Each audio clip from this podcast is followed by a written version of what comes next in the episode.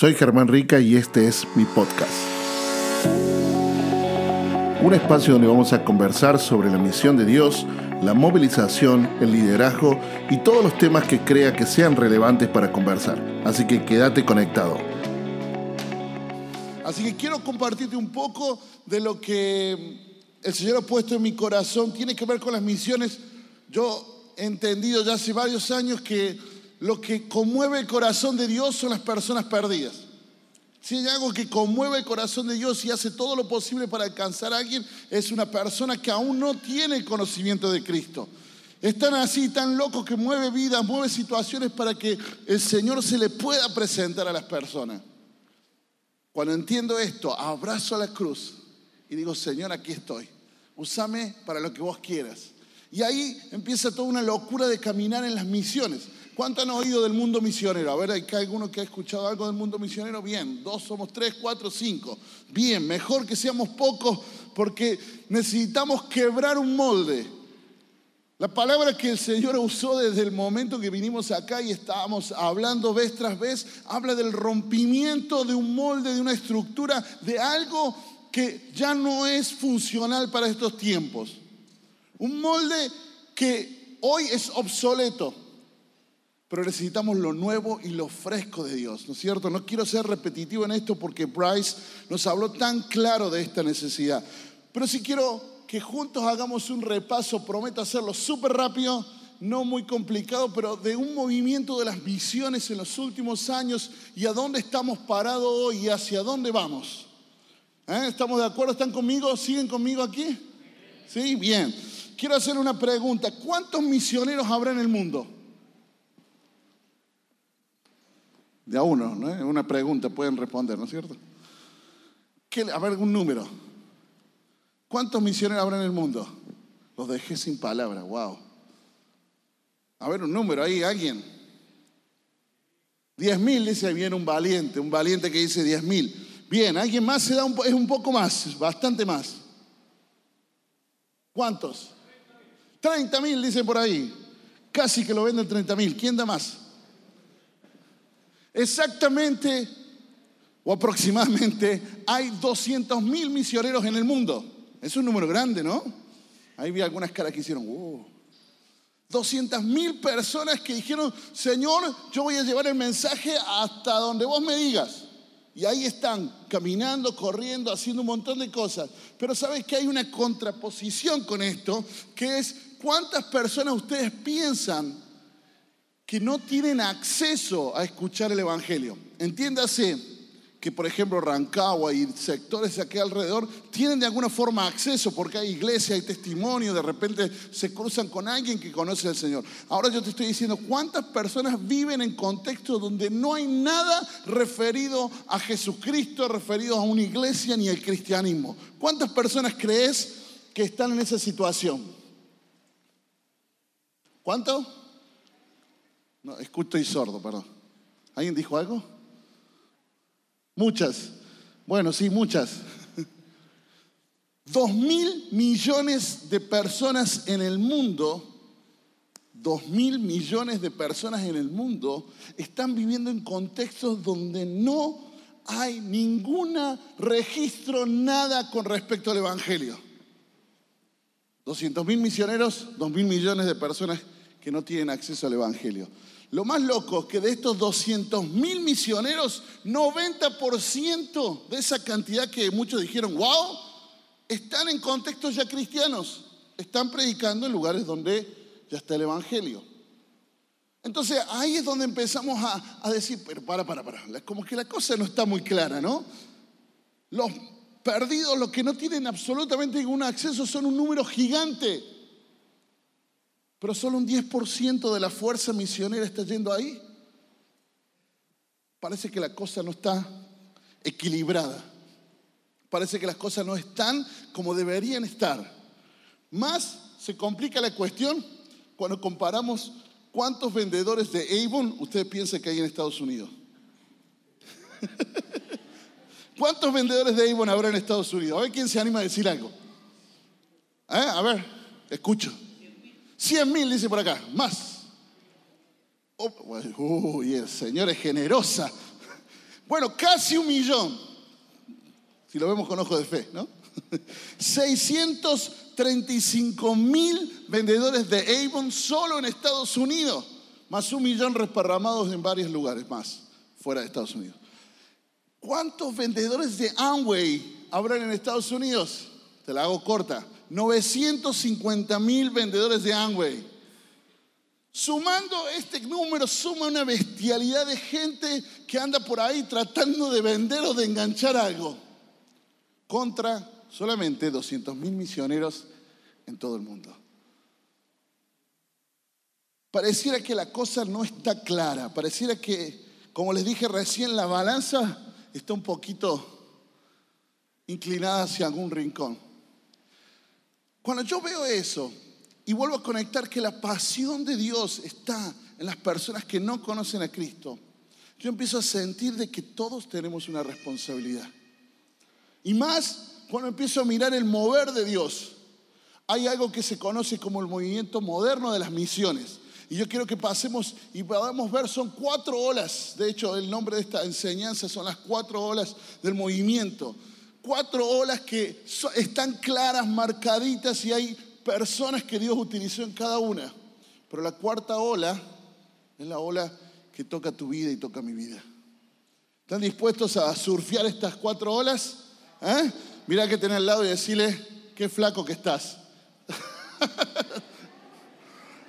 está buena esa. Mira que está al lado y hacele así. Vamos a surfear. está buena, pastor. Bien, la primera ola, si está la presentación por ahí, ok, vamos con la primera ola. La primera ola es la ola hacia las costas.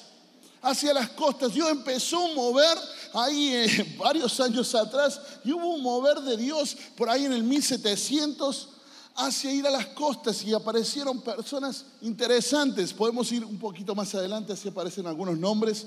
Hay algunos nombres medio raros, ese como Nicolaus von Zinzerdorf y William Carey y otros más. Fueron hombres de Dios en esa época que el Señor utilizó para llevar la palabra, el mensaje que transforma a las costas de muchos países. El primero que ustedes vieron, Nicolaus, era un hombre que amaba al Señor y estaba en un museo. De repente vio una obra de arte de un eh, famoso eh, pintor, perdón, Dominici, no recuerdo cuánto el apellido, que verá que lo mío el arte no lo es, y estaba mirando ese dibujo en el cual era una imagen de Jesús. Y luego lee en latín una frase que le llama la atención. Una frase que le decía lo siguiente, esto lo hice yo por ti, ¿qué haces tú por mí? Cuando él ve eso, literalmente el Espíritu de Dios empieza a hablar a su corazón. Yo no sé si Dios te, habla de diferentes formas, pero a este hombre hace muchísimos años atrás usó una obra de arte para hablarle. Fue tan clara la palabra de Dios tan clara que este hombre empezó a movilizar gente y fundó una sociedad llamada Semilla de Mostaza, donde convocaba a los moravos para salir al mundo a predicar el Evangelio. Él fue el que generó un movimiento donde salieron los primeros misioneros que llegaron a las costas del Caribe fue un hombre, un pibe, un muchacho que sintió el llamado de Dios. La pasión fue tan grande y tan fuerte que él hizo algo. Entre las locuras que hizo, escucha esto que es tremendo él fundó una, una reunión de vigilia de oración de 24 horas por las misiones. ¿Saben cuántos años permaneció esta vigilia? 100 años. 100 años, donde se juntaban semanalmente a orar por 24 horas por las naciones de la tierra.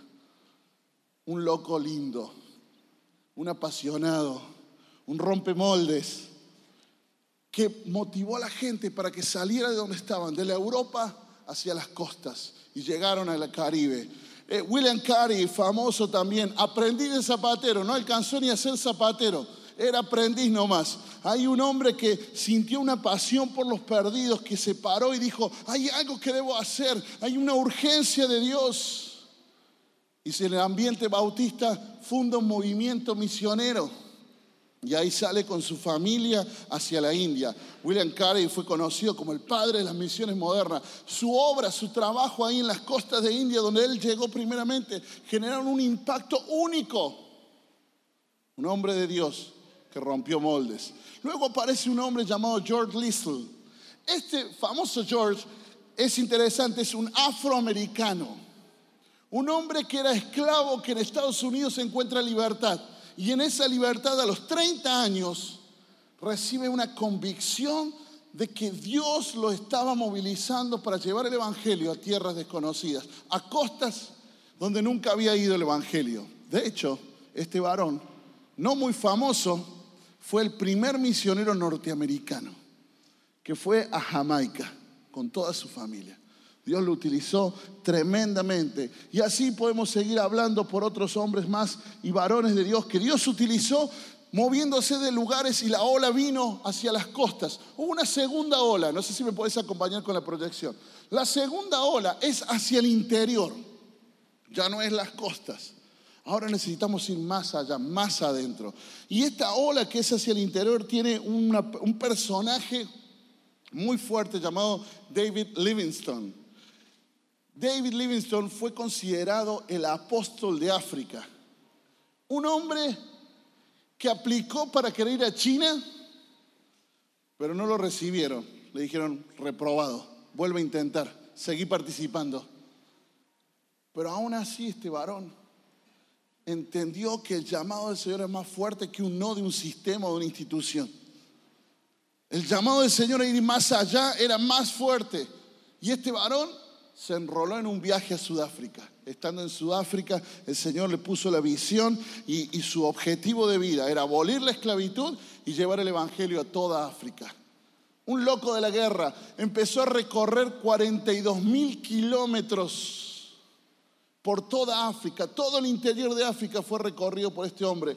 Hizo aportes a la cartografía, a los estudios de la fauna, la flora. Fue increíble lo que hizo este hombre.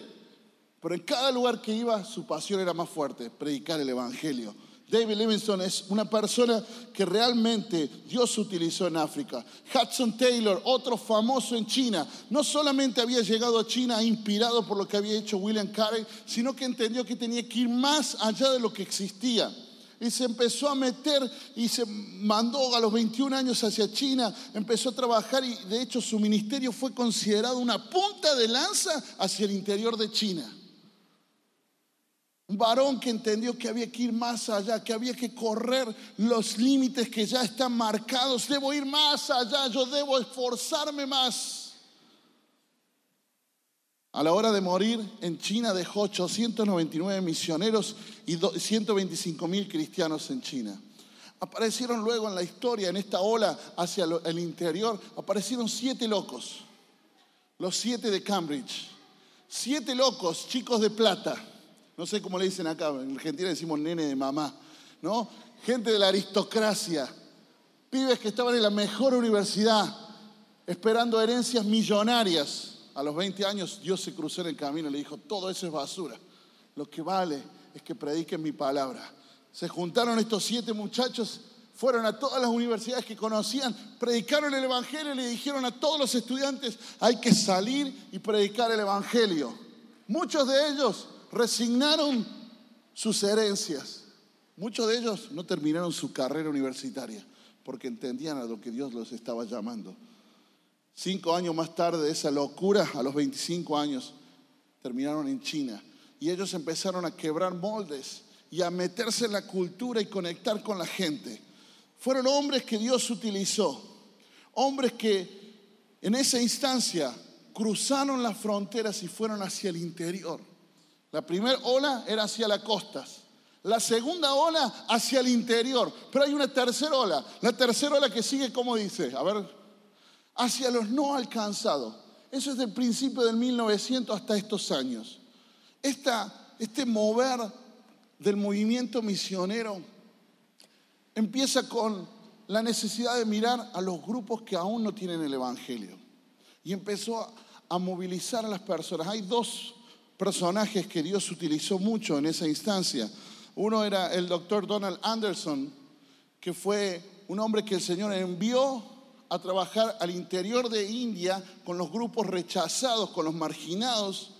Y en ese lugar Dios le dice, te voy a dar una palabra, toma nota, escribí, porque lo que te voy a dar va a inspirar a muchos. El hombre escribe, desarrolla ahí un material, regresa a casa luego de años de estar trabajando y empieza a inspirar a las personas a decir, necesitamos mirar más allá de lo que hemos visto hasta hoy. Hay grupos de la tierra que necesitan a Cristo.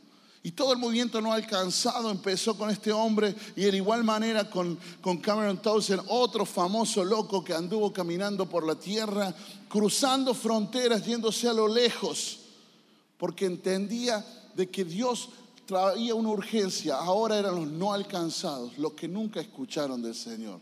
Tres olas que podemos identificar, tres cosas que por, por ahí hasta incluso te puede llegar a sonar un poco aburrido, pero estos fueron hombres inspiradores que caminaron, que hicieron cosas que no impactaron solamente su generación, sino que fueron mucho más allá de esa generación. Pero como te dije, no solamente hay tres olas, sino hay una cuarta ola. Una cuarta ola que tiene que ver con una palabra interesante y quiero ver a ver si, si ustedes me ayudan a entenderla. Se llama policentrismo. ¿Qué es policentrismo? ¿Alguien me, me ayuda a entender esto? De a uno, no se peleen, ¿eh? pueden ayudarme de a uno. ¿eh? A ver, vamos a hacer algo sencillo. ¿Qué significa poli? Muchos. Céntrico, ¿qué será? ¿Eh? Centros. Entonces será muchos centros. Muy bien, no era tan difícil, ¿no? Policentrismo, policéntrico, tiene que ver con muchos centros. El mover de Dios en este tiempo es quebrando todo lo conocido hasta hoy. El mover de Dios es quebrando todo molde de la misión que se conoce hasta hoy, dejando emerger un nuevo modelo de misión. Se acabó la historia del misionero que ahí se va al Congo belga a predicar el Evangelio, ¿no? De aquel que ahí va a sufrir. Ya no es solamente eso, es mucho más grande, diverso y complejo. A veces pareciera que la palabra diversidad es una mala palabra dentro de la iglesia, pero lo que Dios está mostrando en este tiempo alrededor del mundo es un movimiento policéntrico con diferentes centros. Antes el modelo de cristianismo o el modelo de misiones venía importado desde el norte. Hoy el Señor lo está haciendo en todos lados. Hoy países como Filipinas son fuerza misionera. Hoy te vas a un lugar donde decís, ay, pobre gente, y ves, hay gente apasionada por Dios, haciendo cosas increíbles por Dios, por los perdidos. ¿Por qué? Porque no hay un dueño de la misión, porque no hay un modelo que funcione. El modelo que funciona es muy diverso. Y en cada lugar Dios levanta centros donde el Señor quiere moverse en avivamiento. Ese es el mover de Dios en este tiempo. El nuevo modelo del misionero no es el que conocíamos antes. Lo hemos institucionalizado. Ahora hay que hacer esto, lo otro, después aquello y recién ahí vas a poder ir a las misiones. Hay todo un proceso totalmente institucionalizado y Dios dice, no va más, no va más, yo traigo algo nuevo algo totalmente diferente. Y hay alguien que escribió una frase sobre esta cuarta ola que quiero leértela. Dice, la cuarta ola de la misión moderna involucra a creyentes de toda edad y nacionalidad, dispuestos a evangelizar a todas las personas usando tecnologías innovadoras y cultivando relaciones en todas las esferas de la vida, ya que todo creyente es un misionero. Ah, no, pero los misioneros no eran los que se iban al Congo Vega. El misionero no es el que anda iglesia por iglesia pidiendo plata para una ofrenda para poder irse. En estos tiempos hemos comprendido de parte del Señor que la misión es una responsabilidad de todos. Que todos de alguna manera debemos dar respuesta a lo que el Señor nos ha puesto delante. Y el delante es un llamado a ser discípulos y predicar el Evangelio a todas las naciones. No fue algo exclusivo para los misioneros, es para los hijos. Yo no sé si te consideras hijo de Dios, pero si te consideras hijo de Dios, ese llamado te pega en el centro de la frente. Y es algo que debemos responder. Lo que a mí me encanta es esta imagen. Hay un, hay un llamado de parte del Señor con ir y hacer discípulos de todas las naciones. Y de nuestra parte, lo que hay es una diferentes expresiones de la respuesta a ese llamado. Algunos entienden que la respuesta a ese llamado se da en el contexto local, ahí donde estás, siendo sal y luz en el lugar donde estás, en la universidad, en el trabajo, en el, metro, no sé, donde estés andando, caminando, eh, haciendo las compras en la esquina, no sé, cualquier cosa, donde estás siendo y marcando diferencia, mostrando el amor de Dios. Para otros la respuesta es dejarlo todo e ir hasta lo último de la tierra. Pero todos son respuestas válidas. ¿Por qué? Porque somos seres diversos. Y miras al lado tuyo o alrededor tuyo vas a ver cuánto, cuán diferentes somos. Y es igual la respuesta que debemos dar al Señor ser diversos en nuestras respuestas, entendiendo la carga que el Señor pone en el corazón. Pero sabes qué? Lo que menos podemos ser es indiferentes. No podemos ser insensibles. Y si hay algo que, que de alguna manera estos tiempos nos, nos están provocando, es ser insensibles. Es sentirnos cómodos con lo que ya tenemos, con lo que hemos logrado. No querer esforzarnos a ir por más lo que hablaba Bryce hace unos minutos tenía que ver con esto también. El modelo de liderazgo que Dios está queriendo levantar es un liderazgo misional. Es un liderazgo que abraza la pasión que Dios tiene.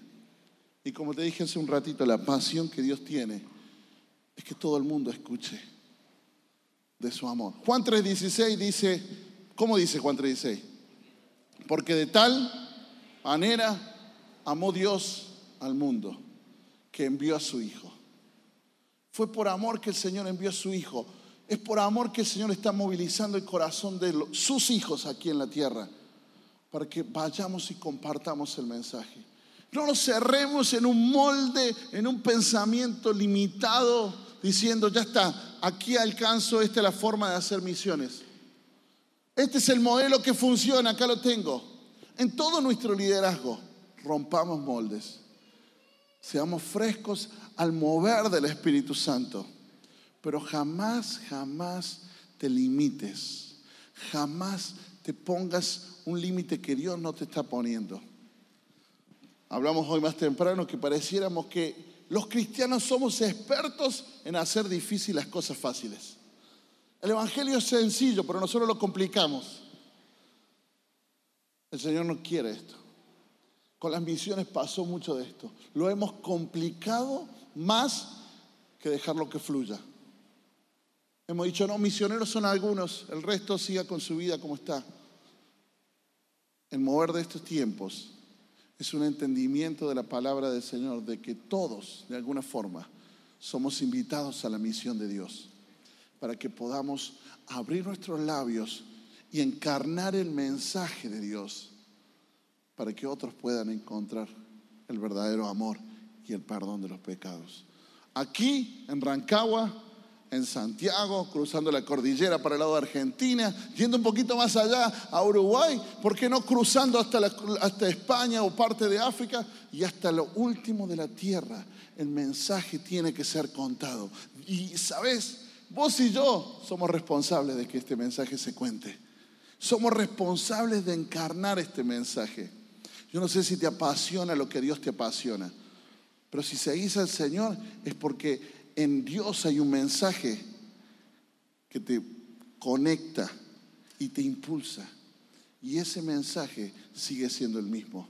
Su amor manifestándose por la humanidad. Su amor comunicándose hacia las personas que necesitan encontrarse con el perdón de sus vidas y con lo que más hermoso que hay, la comunidad de fe. Pero nada de esto ocurre si vos y yo nos limitamos. Nada de esto ocurre si estamos quietos.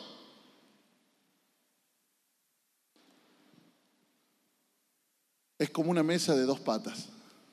Se cae seguro. Necesitamos estar parados en lo que mueve el corazón de Dios. Y los perdidos mueven el corazón de Dios.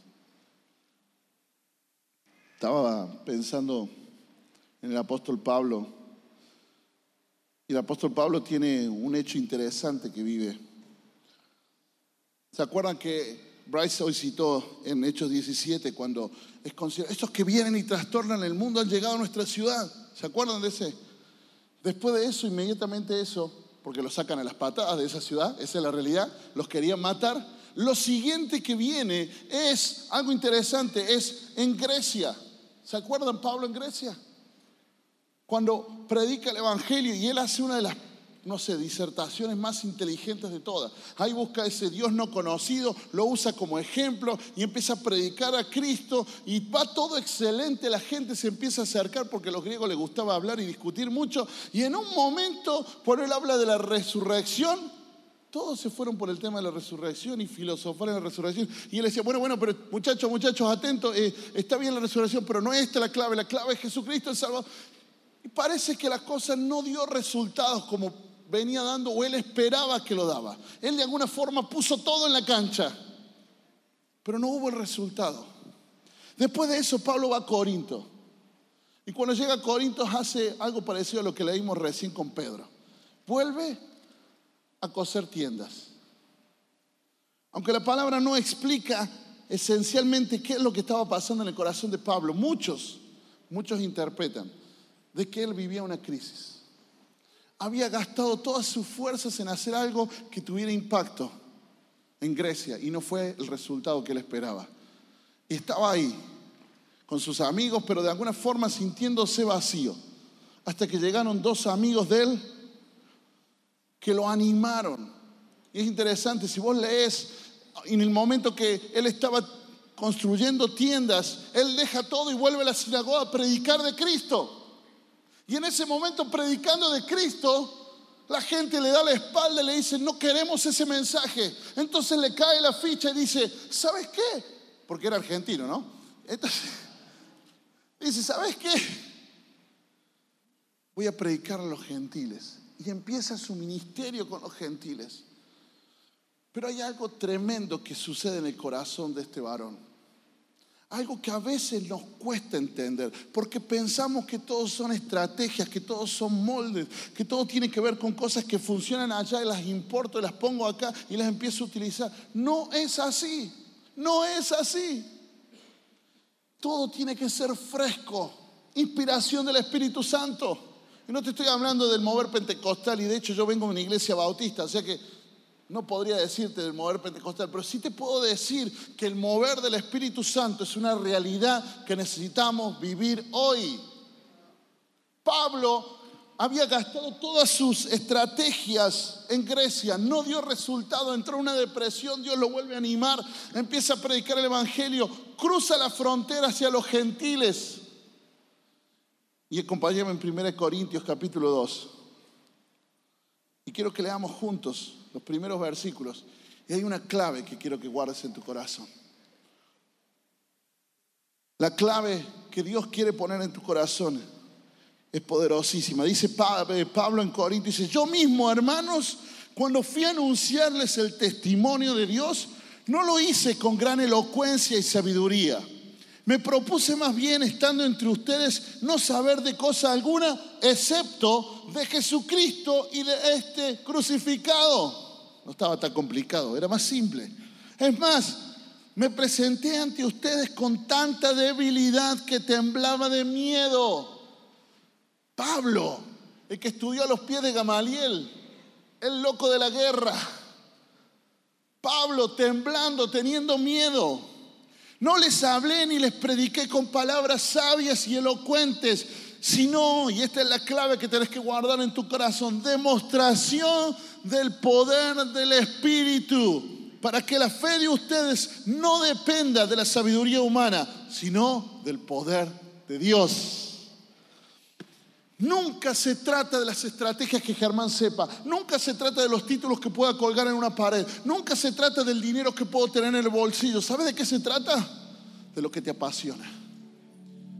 Tienes que volverte loco por el Señor. Si amas al Señor, vas a amar a las personas. Ay, sí, el que se viste de mujer y es un hombre. Sí, al que bajo una bandera de LGBT empieza a hablar un montón de obscenidades en contra de la iglesia, sí, a esa persona tenés que amar.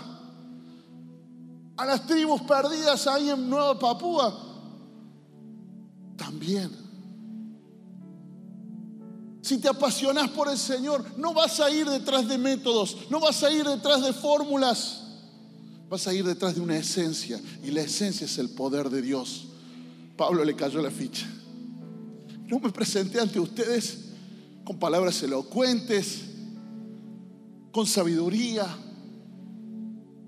Si demostré algo, es que solo sé que Jesucristo vino, murió y resucitó.